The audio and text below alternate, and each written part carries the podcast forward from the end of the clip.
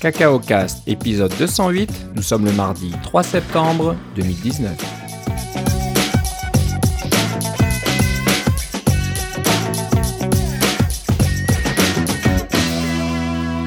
Bonjour et bienvenue à tous dans ce nouvel épisode de Cacao Cast. Comme d'habitude, Philippe Casgrain est avec moi. Comment ça va, Philippe? Ah, ça va très bien et toi, Philippe?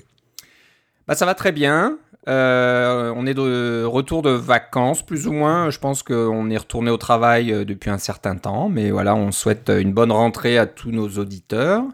Euh, comment ça s'est passé pour toi, euh, tes congés? Ben Moi, j'ai eu la chance euh, d'avoir un mois de congé cet, été et on est allé jusqu'à Terre-Neuve. Alors, nous, on est dans la région d'Ottawa. Alors, Terre-Neuve, rien que de se rendre là-bas, rien que de se rendre au traversier qui veut nous amener à Terre-Neuve, c'est presque 1600 km.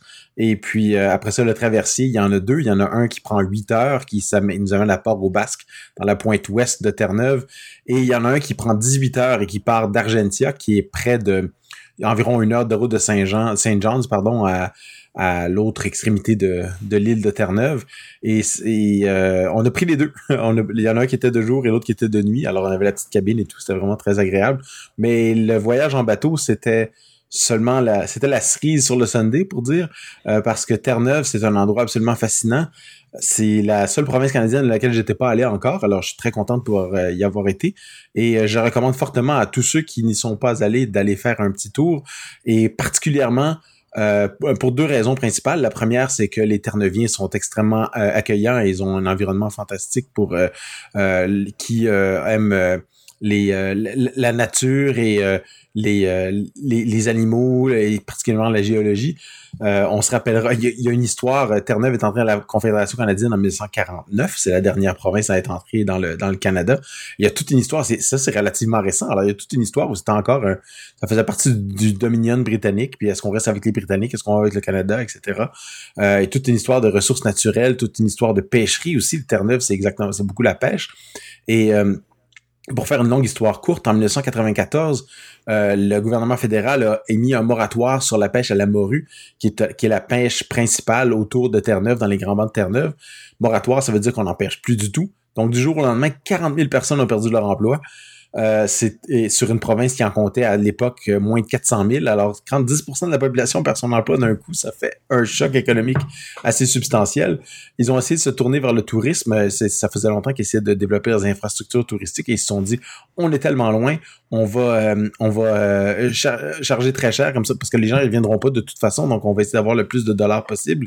Ça n'a pas très bien marché et ils ont euh, changé leur fusil d'épaule et ils ont décidé de, rendre les choses euh, agréables et abordables et être, euh, être sympathiques avec les touristes. Et ça, ça marche, ma foi, très, très bien. Ils ont beaucoup de tourisme. C'est une petite province avec seulement 470 000 habitants. Juste pour, la gouverne, la ville de Gatineau où j'habite, c'est 350 000 habitants. Et c'est la deuxième plus petite province en population du Canada. La première, évidemment, c'est l'île du Prince-Édouard avec 130 000 habitants. Là. Mais on parle de, d'un territoire euh, gigantesque. C'est d'un bout à l'autre, c'est euh, euh, par la transcanadienne, c'est presque 1000 kilomètres. Donc c'est vraiment très grand. il y a, je parlais de géologie juste pour raconter une petite histoire que je trouve fascinante.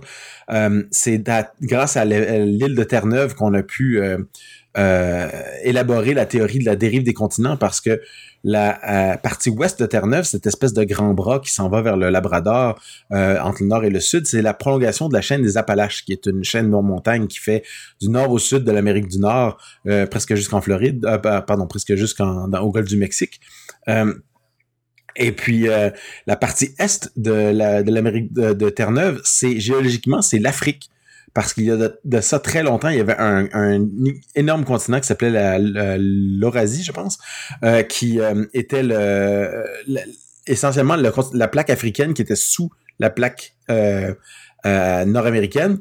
Et évidemment, ils se sont écartés et ils s'écartent encore. Il, y a une, dorsale dans l'Atlantique qui fait en sorte que l'Atlantique s'agrandit très légèrement chaque année. Les continents continuent de s'éloigner. Mais en s'éloignant, imaginez une plaque qui est en dessous de l'autre et que euh, en se retirant la plaque africaine a, euh, a, gratté euh, la plaque nord-américaine et laissé un petit morceau de la plaque africaine comme un petit, caillou finalement en, en, en, continuant de s'éloigner. Et ce petit caillou-là, c'est la partie est de Terre-Neuve. Alors évidemment, le climat, c'est pas le climat de l'Afrique, mais la géologie, les roches et la, la, composition du sol, c'est la même chose qu'en Afrique. Alors je trouve ça absolument fascinant. Ah oui, c'est quelque chose auquel on s'attend pas. Ouais. J'avoue que je viens d'apprendre quelque chose aujourd'hui. Il y a aussi un, un endroit pour euh, ceux qui aiment beaucoup la géologie. Euh, la, dans le parc national du Gros Morne, il y a un endroit qui s'appelle les Tablelands où euh, on a une montagne. Euh, c'est une, assez grosse montagne, ma foi. Euh, mais évidemment, à, la grosseur de la Terre, c'est un, petit caillou, une tête d'épingle. Euh, c'est une, très grosse montagne qui est entièrement brunâtre, avec très très peu de végétation, parce que c'est un morceau du manteau de la Terre. Alors, on se rappellera dans nos cours de géologie du secondaire, ou, de, quatrième pour le système français, que la Terre est formée d'une croûte suivie du manteau vers l'intérieur, suivi du noyau. Alors le manteau, c'est environ 60 km sur la Terre. On peut pas se rendre au manteau facilement. On n'a jamais foré jusque-là euh, parce que le plus gros forage, c'est dans les entre, entre 11 et 20 km. Je pense que c'était 11 km en Russie. Euh, on peut pas se rendre au manteau de la Terre. Mais il y a un morceau de la composition qui est là, qui est du manteau de la Terre sur la surface, parce que ça a été gratté par euh, la plaque africaine qui l'a remonté en, en ramenant euh, tout ça vers le, vers le haut de, euh, euh, vers la surface quand elle, s'est éloignée pour éventuellement former l'océan Atlantique. Alors, il y a un morceau de 60 km sous la Terre à la surface sur lequel on peut marcher. Et il n'y a aucune plante qui pousse ou très peu parce que c'est plein de métaux lourds, du nickel, etc., du lithium, qui sont partout dans, le, dans, la, dans la roche. Alors, il n'y a rien qui pousse là-dedans ou presque, mais ça n'a jamais été exploité de façon commerciale parce que c'est pas comme une veine de nickel où on peut vraiment faire du minerai. C'est plus comme c'est réparti un peu partout. Il faudrait homogénéiser la montagne au complet pour pouvoir extraire le stock. Alors, ils l'ont jamais fait. Alors, c'est pour ça que c'est devenu un parc national. C'est vraiment, euh, euh, ça, ça vaut vraiment la peine de visiter. Et euh, fin de la parenthèse touristique, là, mais euh, je vous dirais que c'est euh, c'est une province ou un, secteur du Canada qui qui est vraiment méconnu et qui gagne à être connu. Ouais, ouais. Donc si vous êtes passionné de géologie ou de paysages sauvages, parce que je pense que le- Oui. vous êtes servi là-bas. Euh, si vous aimez les baleines, les baleines, les phoques, les orignaux, les macareux, euh, il y a tout ça. C'est euh, les, les fous de bassin. Il y, a, il y a deux colonies de fous de bassin au moins. Donc c'est vraiment, oui, il y a, y de la faune, il y a de la flore, il y a de la géologie. Faut, faut aimer le plein air, c'est clair. C'est très grand, il n'y a pas beaucoup de monde. Mais si c'est votre genre d'environnement, c'est, ça vaut définitivement la peine d'aller faire un tour. Et le climat qui a été chaud un peu partout, est-ce que c'était chaud là aussi ou Oui, on a, eu, on a eu du beau temps, mais c'était euh, les, les journées sont fraîches avec euh, 22-23 degrés Celsius en été quand même, Euh, et les nuits sont euh, fraîches aussi autour de 10 degrés, mais c'est pas euh, c'est pas si extrême que ça. Ce qui est plus extrême, c'est plus en hiver avec le vent quand on est sur la côte ouest, mais la côte est c'est très tempéré par les océans, par l'océan Atlantique forcément. Alors c'est jamais ultra froid. comme ça peut l'être au centre du pays, comme chez nous, là. Des, des moins 30 et des moins 40, c'est extrêmement rare. Parce qu'il y a cette grosse masse thermique de l'océan qui est juste à côté. Ok. Donc euh, bah, c'est sur ma liste. Peut-être l'année prochaine, l'année d'après, je sais pas encore, mais euh, je, vais, je vais commencer à y réfléchir. Comme tu le disais, c'est pas mal de routes pour y aller en auto, donc euh, il faut s'organiser, puis surtout avoir le temps. Hein. C'est Oui. pas un- une province qu'on visite en une semaine. Non, non, c'est ça. C'est pas une bonne idée. Non, vous vous aurez pas le temps de rien voir. Prenez, votre temps. Moi, j'ai pris deux semaines. J'ai pris une semaine pour me rendre et une semaine pour revenir. Ok. D'où le mois. Ouais, donc ben super. Moi, j'en ai pas autant à dire. Je suis resté un petit peu dans la région par ici, un petit peu proche euh, du lac Champlain, donc euh, un très très grand lac euh, qui est un peu partagé par le Québec, par l'État de New York et puis par le Vermont. Donc très joli. C'est une petite mer intérieure quasiment et on n'a pas fait de la voile, on n'avait pas de bateau, mais ça donnait vraiment envie quand on voyait ces gros voiliers là, qui euh, évoluaient sur le lac. Oui, pe- pendant l'été, je suis allé camper sur le bord du lac Champlain aussi. euh, et euh, on a fait du kayak et c'était très agréable aussi.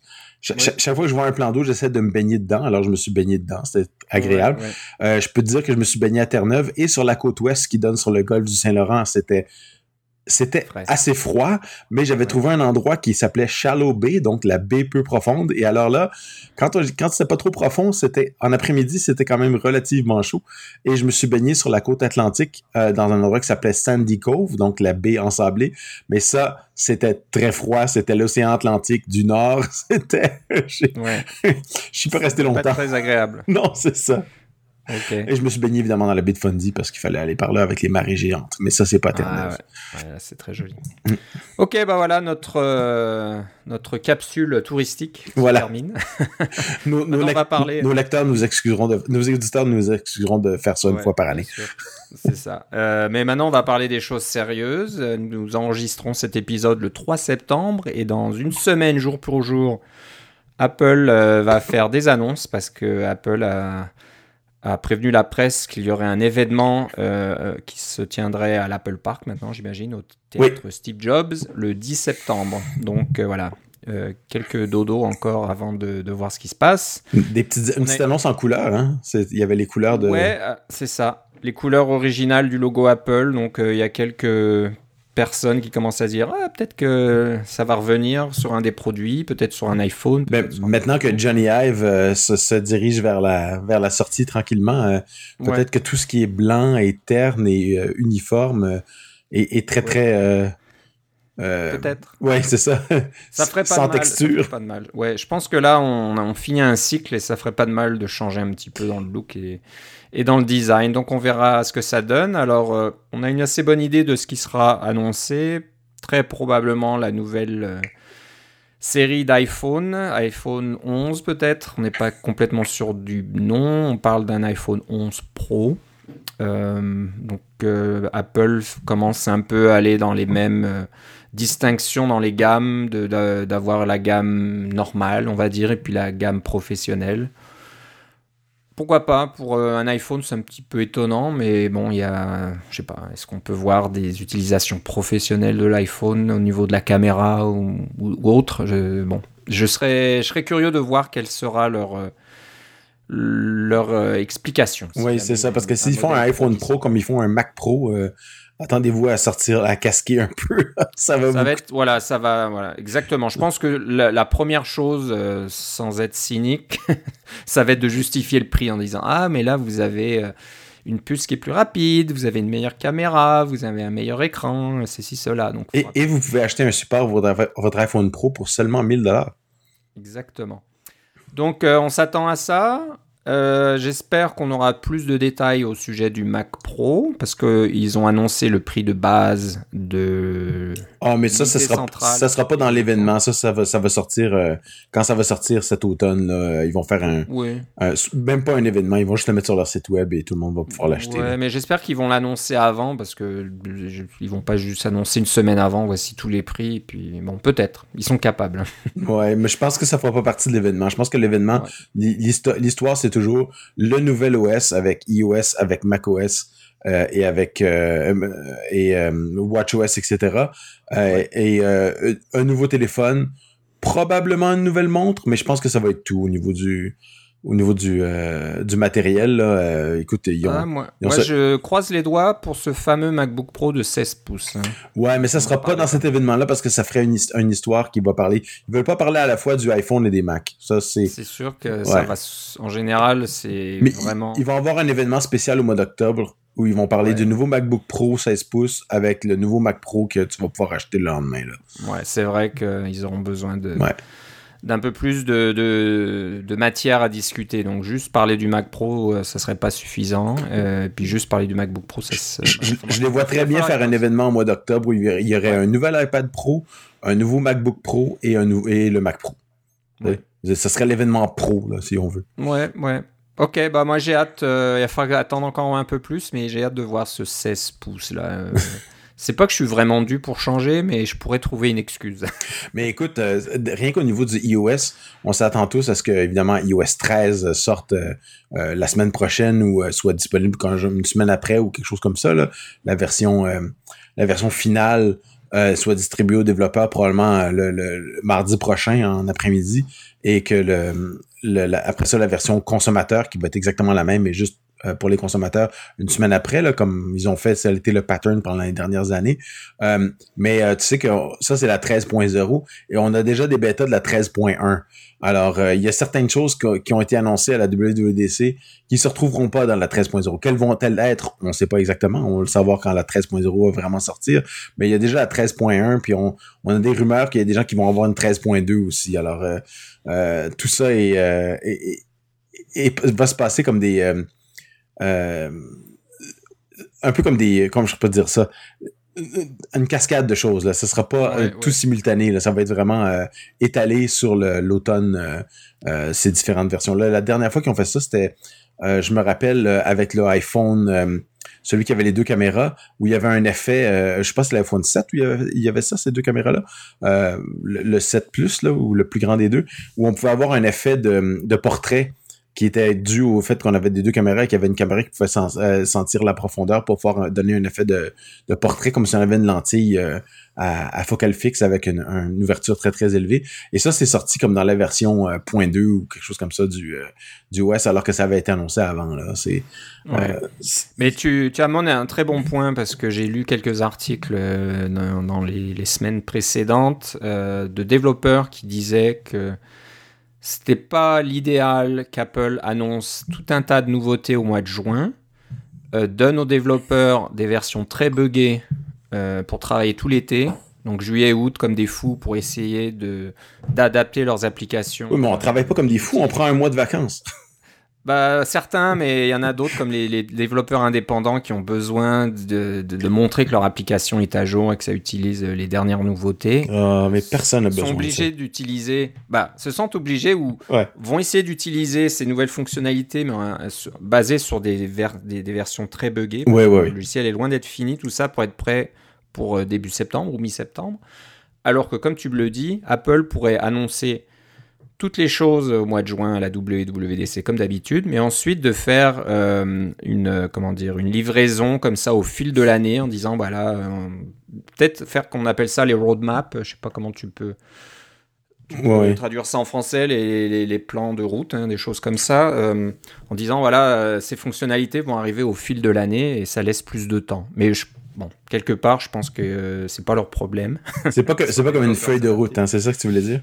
Ouais, une feuille de route, pardon. Euh, donc ça serait mieux pour les développeurs, ça rendrait leur vie un peu plus euh, pas facile, mais euh, ça serait un peu plus pratique, quoi. Au lieu de, d'essayer de, sortir des trucs rapidement et puis que ça marche pas vraiment et que tout soit buggé, c'est pas l'idéal. Mais tu vois, on a, on a un exemple de ça qui est vraiment sorti littéralement quelques heures avant qu'on enregistre, hein, avec les applications notariées sur Catalina. Oui, donc euh, ben, c'est un bon exemple, merci. C'est le sujet suivant, on va en parler tout de suite. Donc, euh, bah, toi, tu, tu, sais comment ça marche. Tu nous as déjà parlé des, des applications notariées. À quelques reprises. Qui est, à quelques reprises, c'est quelque chose qui est vraiment central et critique euh, dans ton travail parce que tu, tu travailles sur des applications Mac. Oui. Donc, c'est très important. Alors, dis-nous qu'est-ce ce, qu'est-ce qui se passe? Qu'est-ce qu'Apple vient d'annoncer? C'est ça. Alors, Catalina qui va sortir, qui est annoncé pour la, mi-septembre, exactement comme euh, iOS 13, on va sûrement en parler la semaine prochaine, euh, commence à, à, euh, requiert des applications notariées. Alors, c'est-à-dire qu'il faut faire une étape supplémentaire en plus de signer l'application avec notre certificat de développeur. Il faut faire une, une étape supplémentaire, l'envoyer à Apple pour que Apple puisse la vérifier. Alors, ils disent pas qu'est-ce qu'ils font comme vérification, mais en gros, ils cherchent pour des, euh, des programmes qui euh, seraient du euh, des, des, des, mauvais, des, logiciels malveillants, et puis des, des virus et des choses comme ça. Et après ça, ils vous redonnent une petite signature cryptographiée que vous pouvez appliquer sur votre application. Et pourquoi on ferait tout ça? Parce que le système Catalina, par défaut, euh, demande des applications qui sont notariées. Alors, si votre application n'est pas notariée, par défaut, Catalina ne vous permet pas de l'installer ou de l'ouvrir.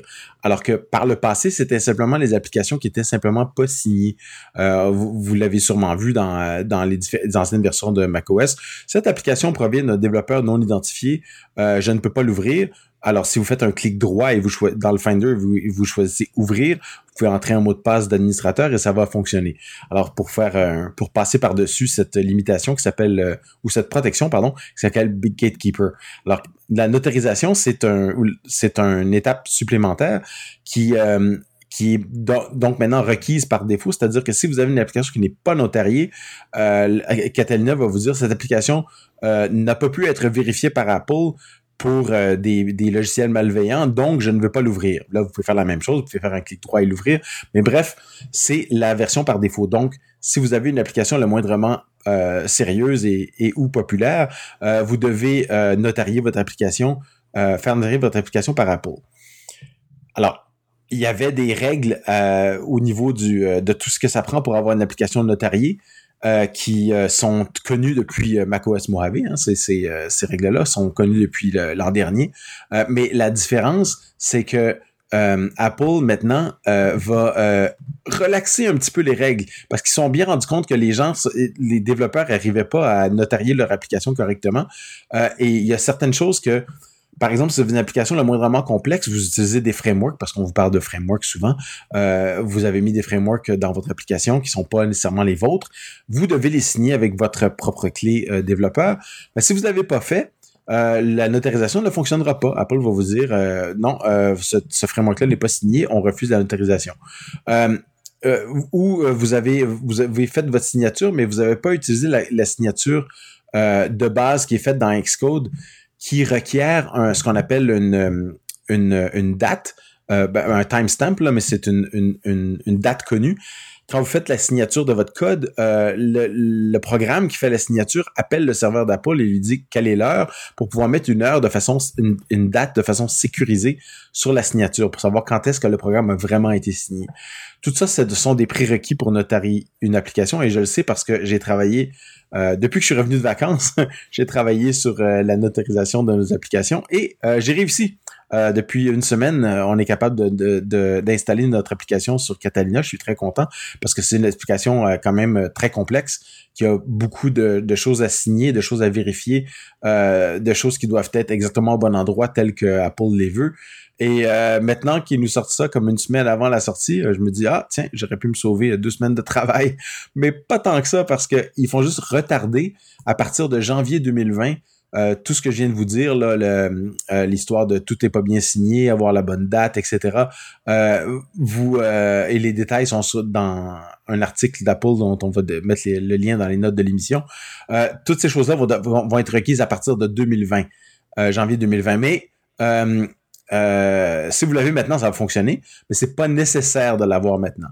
Et pour la petite histoire, nous, on avait un un installeur qui, euh, qui contient des fichiers à installer qu'on stockait sous, euh, sous un format de, package, euh, un petit paquet finalement, et on utilisait un archiveur qui s'appelle XAR, XAR, qui est, Extensible Archive. C'est un format de fichier qui est inventé par Apple, qui est fourni par eux, et qui est fourni avec le système. Et on, quand j'envoyais l'installeur pour le faire notarier, Apple nous donnait une erreur en disant on sait pas c'est quoi des fichiers ZAR, on n'est pas capable de regarder dedans, donc on peut pas signer votre application. Alors, c'était un peu bête.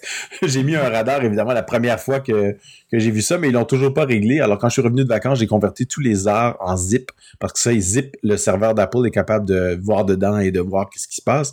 Et euh, finalement, j'aurais peut-être pas eu besoin de faire tout ça parce que ils vont peut-être le régler d'ici janvier 2020, mais euh, euh, on prendra pas de chance et on l'a fait et euh, voilà, ça marche pour nous, on est content. Mais si ça marche pas pour vous et que vous vous vous, battez avec la notarisation, à partir d'aujourd'hui jusqu'à janvier 2020, les règles vont être un petit peu différentes. Donc ça vaut la peine de, jeter un coup d'œil, mais ça montre aussi que Apple a peut-être se sont rendu compte qu'ils ont peut-être poussé le bouchon un petit peu trop loin et ils ramènent un petit peu en arrière. Oui. Hein. Bah, comme je disais juste avant, ils ont tendance à, pousser euh, des choses sur les développeurs très rapidement avec euh, peu de temps. Ouais.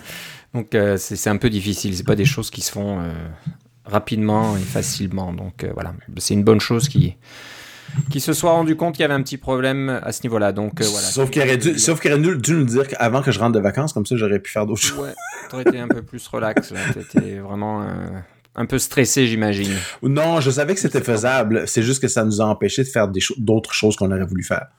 Euh, c'était pas ça, c'était pas ça le problème. C'est juste que bon, il y a des questions de priorité. Hein, puis pouvoir installer sur Catalina, c'était un peu la priorité numéro un, n'est-ce pas? C'est assez important en effet. c'est ça. Euh, bon, une autre chose côté Catalina euh, que tu as vu passer, c'est qu'il y a du changement au niveau des panneaux de préférence. Oui. Euh, donc, euh, je vais peut-être te laisser dire ça en détail, mais ce que j'ai cru comprendre, c'est qu'avant, les préférences d'Apple fonctionnaient dans leur propre euh, environnement, on va dire, et les préférences des applications tierces étaient tous partagés dans le, même processus, hein, quelque chose comme ça, et maintenant ça change. Hein. C'est ça. Alors, oui, c'est exactement ça euh, si vous regardez votre fenêtre de préférence, hein, les préférences système, euh, tous les petits modules qu'il y a là, là, que ça vous ça soit pour euh, les différents les différents moniteurs, le son, etc. Ben vous avez des tiers parties qui s'installent là, comme qui peuvent s'installer dans ce ce petit ce petit environnement des préférences système et il y a façon de, de créer des, des préférences système à partir d'Xcode. Eh bien, jusqu'à Catalina, ces, ces préférences système-là étaient, ben, ils sont encore, mais c'était des, finalement, c'est des plugins. Hein? C'est des petits logiciels qui par eux-mêmes ne peuvent rien faire, mais quand ils sont chargés par la fenêtre de préférence, ah, subitement, ils deviennent fonctionnels et ils ont, euh, euh, c'est un environnement un peu particulier. Alors, j'hésite à en parler trop longtemps parce que c'est quand même assez niché. Euh, mais si vous avez une, une application qui contient une préférence système, euh, ça peut être un truc aussi simple que de juste euh, permettre de contrôler votre certaines préférences de votre application qui sont plus globales ou peut-être que votre application n'a pas d'interface usagée et que la, seule interface finalement c'est dans les préférences système ou des choses comme ça. Euh, euh, vous avez un serveur qui est en arrière-plan et vous voulez qu'on puisse le contrôler euh, séparément. Les préférences système, c'est vraiment fait pour ça. Mais avant, c'était, comme tu dis, des c'était le même espace pour tout. Alors, tous les plugins euh, que ce soit les vôtres ou ceux d'Apple étaient dans le même environnement, ce qui rendait le débogage quand même possible. Et maintenant, euh, ils ont fait un processus sécurisé qui s'appelle, euh, voyons, le nom m'échappe là. tu, tu me l'as dit tantôt. Legacy Loader. Alors c'est un, c'est un, un, un endroit, euh, il y a comme deux endroits pour charger les plugins et, les, tous les, plugins de tiers parties euh, sont chargés par euh, le processus de Legacy Loader et ça les rend plutôt impossible à déboguer parce qu'on peut pas s'attacher au processus Legacy Loader pour pouvoir déboguer ce qu'il y a dedans. Alors c'est un peu embêtant si on crée ce genre de, processus-là, mais envoyez-leur des feedbacks ou des radars comme vous voulez pour leur dire que hey, on a besoin de, de déboguer nos, nos processus et de, de, de tout voir euh, correctement, euh, mais c'est encore une fois des, des à la recherche de la sécurité. Euh, pour pouvoir isoler des, des, différents processus, des choses comme ça. Ceci dit, les, les préférences système comme ça, c'est quelque chose qui est quand même relativement relativement rare à utiliser, contrairement aux préférences système iOS où c'est vraiment le l'endroit rêvé pour mettre les réglages de votre application parce que c'est un endroit central où tout le monde met ce genre de, de petite de petit endroit là. Il y a pas cette il y a pas beaucoup cette historique là sur le Mac, mais c'est peut-être vers ça qu'on s'en vient, là, comme pas besoin d'avoir une, une fenêtre préférence dans votre application. Euh, mettez dans les préférences système. Euh, ça va ressembler, c'est ça qui se passe sur iOS. Euh, est-ce que c'est ça qui va se passer sur macOS? Je sais pas. Alors, ce qui est assez rigolo, c'est que le, le, petit article que tu as trouvé sur le site de Noodlesoft. Oui, c'est Paul Kim qui était à NS North cette année d'ailleurs. Ouais, euh, ben, il, il, apparemment il a un peu trouvé ça par hasard euh, en voyant une conversation dans le feedback assistant, etc. Donc euh, c'est un petit peu étonnant que quelque chose d'assez fondamental quand même ait changé sans trop le. Moi ça me surprend pas parce que les, les préférences système et ce genre de trucs là, comme je te parlais des formats de fichiers ZARP, des choses comme ça, c'est des choses qui sont tout à fait oubliées chez Apple. Peut-être que les personnes qui travaillaient là-dessus sont plus là ou il y a c'est oublié dans un coin du système. Et regarde, les, les systèmes sont tellement en gros qu'il n'y a pas personne qui, est responsable de, tout, il n'y a pas personne qui peut comprendre tout. Donc, euh, si, une personne qui s'y connaissait là-dedans n'y travaille plus parce qu'elle a soit changé d'équipe ou elle a quitté Apple, euh, ces affaires-là sont complètement oubliées. ça, disparaît de la mémoire collective très, très rapidement. Ça, ça ne me surprend pas que les trucs un peu plus ésotériques comme ceux-là euh, ne soient pas entretenus il y a de nombreuses applications comme ça. Des fois, on se demande, euh, mail, est-ce qu'il y a des gens qui l'utilisent des fois? Ou des choses comme ça, là. Euh, alors que c'est quand même beaucoup plus évident ça que, que les préférences système. Ouais, ouais. Ok, bah c'est intéressant. Donc, euh, vous suivrez le lien qu'on met dans les notes chez noodlesoft.com pour voir un petit peu plus de détails. Bon, si vous suivez un petit peu les nouvelles, en dehors des nouvelles Apple, bien sûr, ben, y a, vous savez qu'il y a un ouragan qui est en train de faire des dégâts euh, dans, sur la côte. Euh, bah, ils sont pas encore aux États-Unis, mais ils sont passés sur les Bahamas et c'est resté le, le c'est le l'ouragan d'Orient, c'est ça qui est resté sur les Bahamas et a fait beaucoup de dégâts. là, euh, il est en train de remonter au large de la côte de Floride.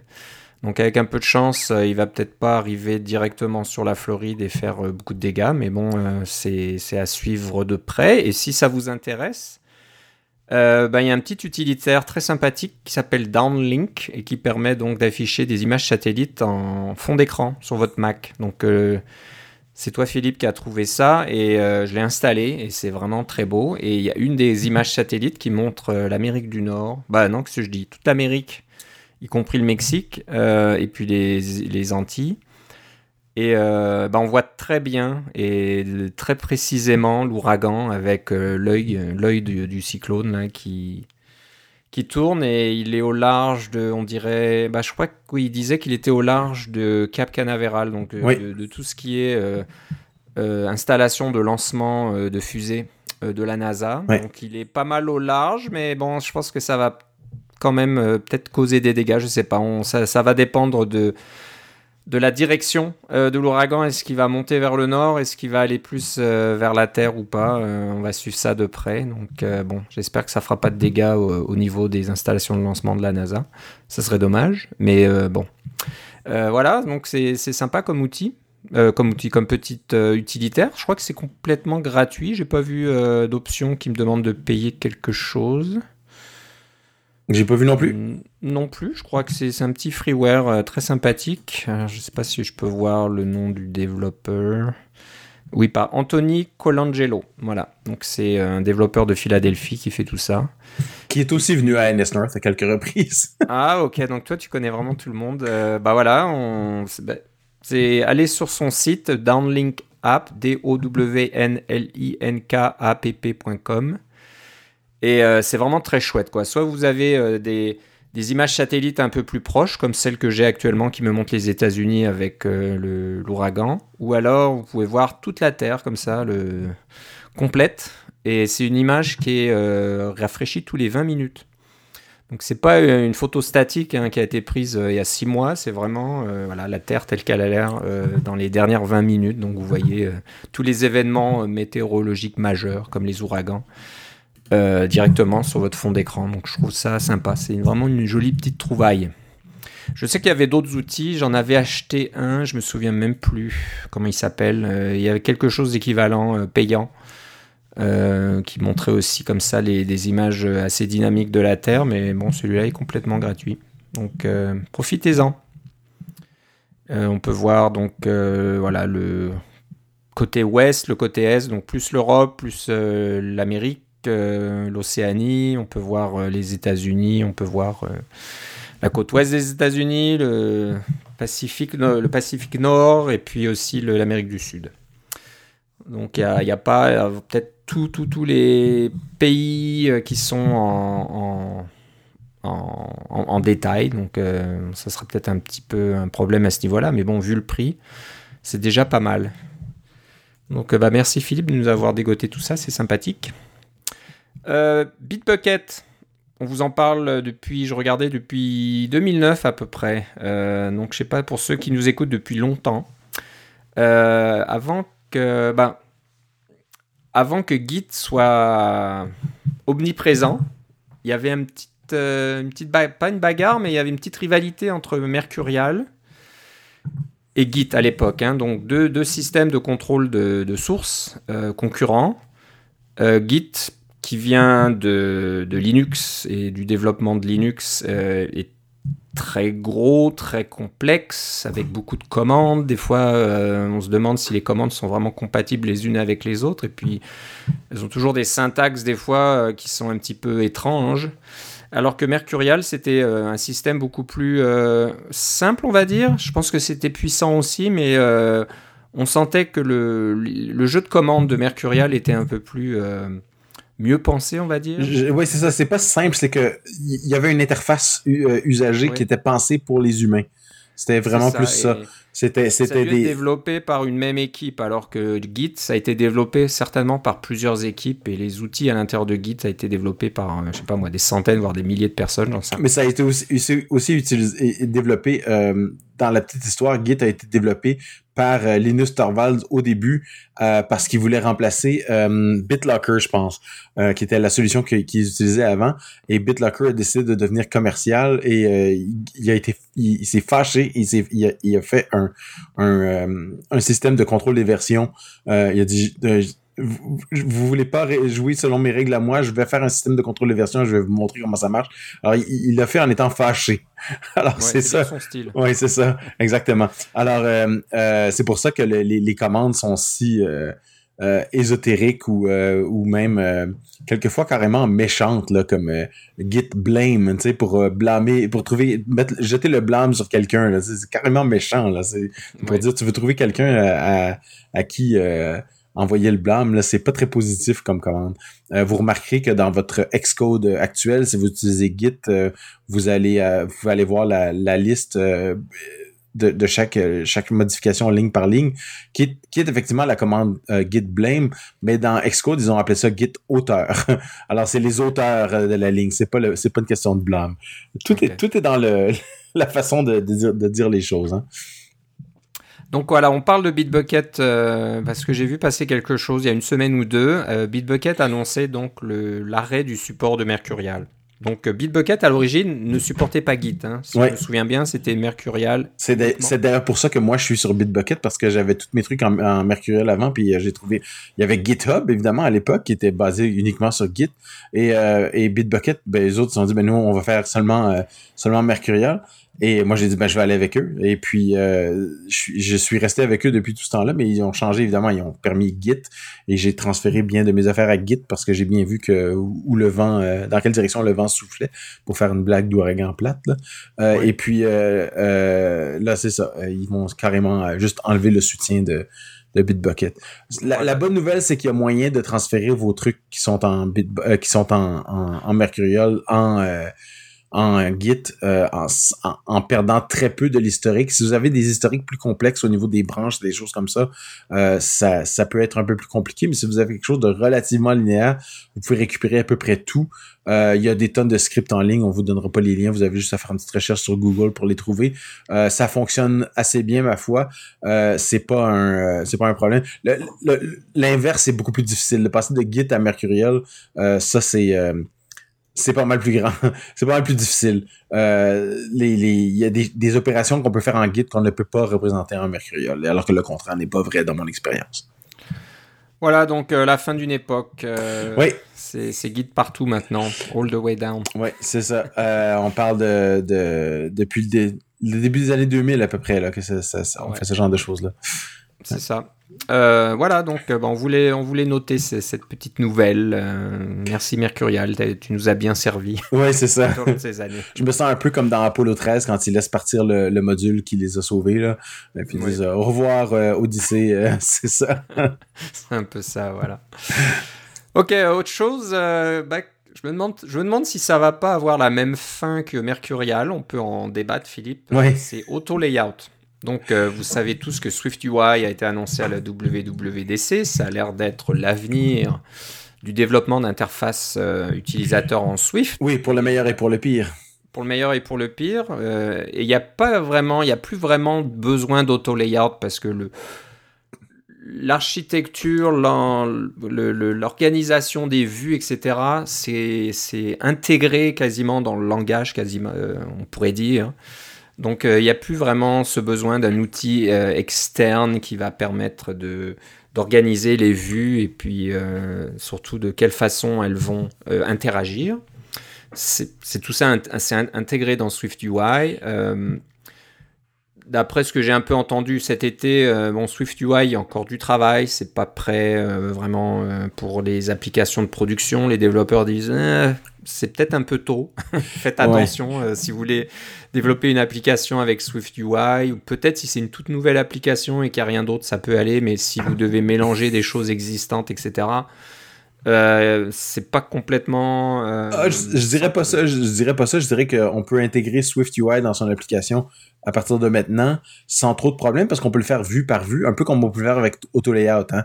Ceux, ceux qui sont euh, fans de la programmation Mac ou même iOS depuis longtemps, euh, donc pré-auto layout, ça se rappelle des, euh, ressorts et des, euh, et des petits bâtons euh, qui permettaient de, décrire comment les, la relation entre les différents éléments de façon extrêmement simple.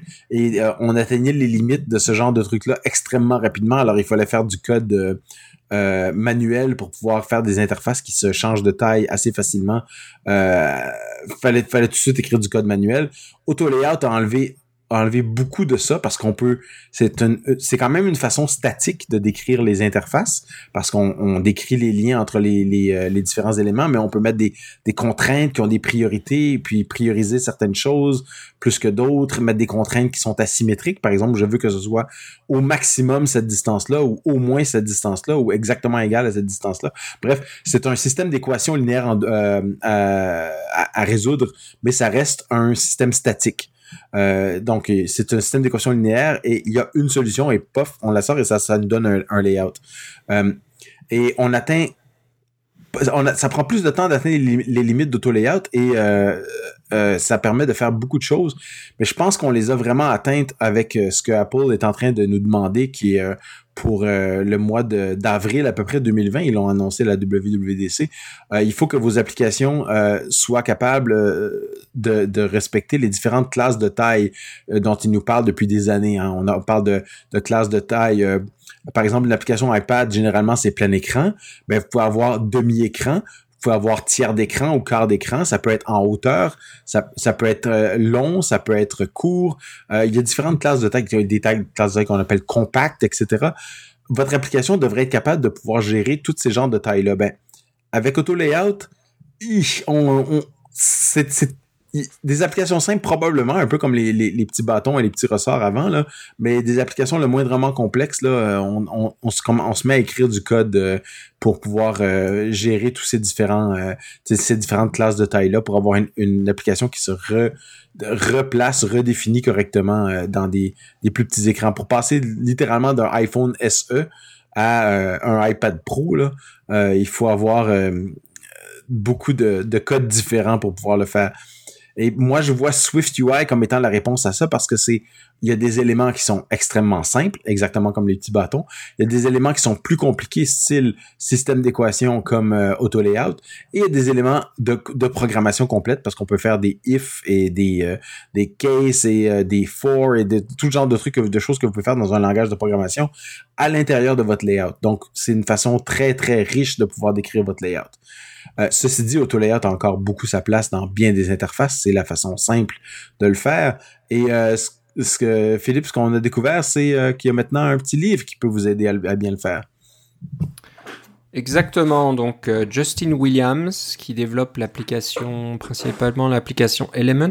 Je regardais ça, euh, c'est un éditeur, je pense. Oui, et qui dans le temps a fait a travaillé sur Glassdoor aussi, de genre de choses comme ça. Ouais, donc euh, c'est pas n'importe qui, qui s'y connaît bien. Oui, il a travaillé chez, soit chez Instagram ou chez l'autre qui faisait des photomatiques ou un truc comme ça. Là. Ah ok, ouais, ouais, je vois ce que tu veux dire. Cela, j'essaie de voir un petit peu. C'est pas facile. Hein. On part de son blog, mais on n'arrive pas vraiment à avoir des informations sur la personne. C'est parce que lui, il s'appelle, il s'appelle Justin sur Twitter. Alors tout le monde lui envoie des messages pensant qu'il est Justin Trudeau ou Justin Bieber ou euh, etc. Justin Timberlake. Ah oui, euh, Mobile Application Developer. Il dit pas pour qui ou pourquoi. Attends, je vais aller sur justinw.me. Est-ce qu'il parle de lui un peu plus? C'est un développeur de longue date qui est quand même connu, qui est quand même bien, connu. Et il y a euh, trois ans, il a écrit un livre qui s'appelait euh, Achieving Zen with Auto Layout, qui est un livre que j'ai déjà vu passer. Euh, je l'ai pas acheté moi personnellement, j'en avais pas, j'en avais pas de besoin, mais j'ai vu des gens qui l'avaient et ils m'en ont dit que du bien. C'était vraiment très bien écrit, euh, euh, vraiment comprendre comment AutoLayout fonctionne, soit de façon technique si vous voulez, ou soit de façon plus intuitive, ce qui plaît à bien du monde. Et bien maintenant là, ce livre est disponible de façon gratuite. Ouais, donc si vous allez sur le compte de Justin sur github.com, donc c'est Justin encore, bah vous trouverez un livre électronique complètement gratuit que vous pouvez euh, donc euh, télécharger. J'imagine que c'est tout du. Non, c'est du Markdown. C'est même pas du PDF, c'est tout en Markdown. Oui. Et puis euh, on peut on peut télécharger une coupe de de gem en Ruby et puis créer le propre le, le EPUB directement sur son ordi. Ah ok ok donc bah c'est sympa, c'est une bonne chose, bonne idée. Euh, c'est pas que je voulais dire qu'Auto Layout est mort, c'est encore là, vivant, et puis vous l'utilisez certainement dans de nombreuses applications. Donc euh, ceux qui maintiennent des applications vont voir se soucier de, problèmes avec Auto Layout pendant un bon bout de temps. c'est uniquement ceux qui vont commencer à travailler avec, Swift UI qui auront peut-être moins à se soucier de tout ça. Mais voilà, regardez le, compte de Justin et puis je vois qu'il y a quoi, une dizaine de chapitres avec tout un tas de choses, comment, comment ça fonctionne, comment on débug les contraintes dans Auto Layout, etc. etc. Donc, euh, très bonne ressource euh, rendue disponible au grand public. Euh, bon, on va finir par un petit truc sympathique. comment créer un jeu en 2.5D en Swift? Alors, c'est un jeu qui ressemble un petit peu à, à Wolfenstein, c'est ça Oui. Ce fameux, euh, ben, pour ceux qui sont assez vieux, euh, peut-être les plus jeunes, euh, bon, ça leur dit trop rien, mais c'est un jeu en simili 3D, en vue isométrique, qui, qui, simule un peu la 3D, mais sans nécessitait une, énorme puissance de calcul qu'on n'avait pas à l'époque. Euh, Wolfenstein, je pense que c'est quoi dans les années 80, quelque chose comme ça, fin 80, début 90 peut-être? Euh, Wolfenstein 3D, on parle ouais, début des années 90. Ouais. ouais, Et puis il fallait que ça marche sur des 80-86 ou 80 de 286, 386 de l'époque là, donc euh, c'était pas très très très très rapide, donc euh, ben, les développeurs de l'époque avaient trouvé donc toutes ces astuces pour euh, avoir euh, un affichage 3D très rapide. C'était assez révolutionnaire. Moi, je me souviens euh, quand Wolfenstein est sorti, tout le monde y jouait parce que c'était assez incroyable de, pouvoir jouer à quelque chose d'aussi dynamique. Hein. Il y avait déjà eu beaucoup de jeux de style Donjons et Dragons qui montraient une vue 3D comme ça, des couloirs, mais c'était très statique. Hein. On avançait d'une cellule, d'un bloc, et puis on pouvait tourner à droite et à gauche. Euh, mais il n'y avait pas cette vue euh, dynamique là où on pouvait vraiment euh, courir dans, dans, les labyrinthes et tout ça. Donc très intéressant. Bah là, il y a quelqu'un qui a fait, c'est quoi, tout un tutoriel, c'est étape par étape? Oui, oui, c'est ça. Hein. Donc c'est ça. Ben, ça a commencé. Ça... Il a commencé au début de l'été. Le, tutoriel a commencé au début de l'été, mais nous, on est parti en congé au début de l'été, donc on n'a pas eu le temps de vous en parler. Il est déjà rendu à l'étape 10 maintenant. Il en est. Ah, donc, c'est pas fini, hein. il y a peut-être encore du travail. Probablement. donc, euh, il en est aux portes coulissantes, hein, étape 10. Donc, il y a peut-être encore. Il n'y a pas d'ennemis. Ah, si, il y a des ennemis. Je vois qu'il y a les actions, euh, etc. Donc, euh, bon, ça doit être très intéressant. Et ça... C'est tout en Swift, c'est ça qui est intéressant aussi. Ouais, c'est ça qui est pas mal. Et puis ça doit pas être extrêmement compliqué parce que le développeur, elle a pas l'air de dire que c'est un, un expert en mathématiques. Euh, il parle de, niveau de maths de, de septième année. Oui, c'est ça. Si vous avez, si vous dites, ah non, il va falloir que j'apprenne à programmer ma carte graphique ou des choses comme ça. Non, non, il n'y a rien de tout ça. C'est quelque chose de, relativement de base et qui, euh, qui est plus euh, amusant que d'autres choses. Si vous avez le moindre intérêt pour les jeux et les jeux peut-être un peu rétro, hein, on va se le dire, c'est, ça peut être un petit tutoriel très intéressant. Ouais, ça c'est une bonne trouvaille pour ceux qui savaient pas quoi faire à la rentrée. c'est ça, je, les trouve. Ben, en attendant les nouvelles d'Apple, hein? Euh, ben, c'est ça, vous avez encore une semaine. C'est ça. Euh, une semaine là, au lieu de, de, vous ronger les ongles pour savoir ce qui viendra, et eh ben. vous avez fait tous les tous les tutoriels de Swift UI. Vous attendez juste que la version finale sorte pour pouvoir vraiment tester avec la version finale d'Xcode 11 parce que Xcode 11 bêta ça crache tout le temps. Euh, ben là, prenez quelque chose qui crachera pas. Prenez le petit tutoriel de de Retro Rampage. Voilà, donc euh, c'est sur le compte GitHub de Nick Lockwood. Euh, donc vous allez sur GitHub barre oblique. Ah, maintenant, j'arrive plus à le trouver. Nick Lockwood. N-I-C-K-L-O-C-K-W-O-O-D. Un développeur de Londres qui a, qui a de bonnes idées. Euh, voilà, bah ça conclut notre épisode aujourd'hui. Euh, bon, comme on l'a dit, euh, il y aura certainement beaucoup de choses à discuter à partir de la semaine prochaine. On vous garantit pas un épisode la semaine prochaine. On verra si on peut le faire ou pas. ce qu'on a fait dernièrement, on va dire quasiment ces dernières années, c'est de revoir un petit peu les informations à froid. Il euh, n'y a peut-être plus le souci de, de comment on appelait ça, la distorsion de réalité de Steve Jobs à l'époque. Il fallait surtout pas de parler des annonces à chaud parce que Steve Jobs avait cette euh, capacité et ce talent de de parler uniquement des choses. Et, et, de vous faire acheter un iPhone Pro alors que moi, tout ce que j'ai, c'est un iPhone 6S et je compte bien le garder. ouais, c'est ça. Donc, c'est mieux d'en parler à froid, d'avoir un peu plus d'informations, d'avoir peut-être des réactions de, de, personnes tierces qui ont peut-être réfléchir un peu plus, etc. Puis euh, voilà, de, parler de ce qui a été annoncé. Donc c'est possible qu'on se reparle d'ici 2-3 euh, semaines, on verra. Euh, et puis, ben, je pense que ça va être le gros truc. Hein. à part ça, on va continuer d'essayer de, vous trouver des petits frameworks ou des, petites nouvelles qui, ont un impact important dans la vie euh, des développeurs sur la plateforme, euh, comme on fait d'habitude. Donc encore une fois, on est bien content de vous retrouver pour euh, une nouvelle saison de Cacao Cast. Et on va essayer de se tenir un peu comme on a fait l'année dernière, à peu près un épisode toutes les trois semaines. Sauf là, peut-être qu'on en fera un de plus pour parler des annonces de la semaine prochaine. Si c'est vraiment important, et ça vaut le coup.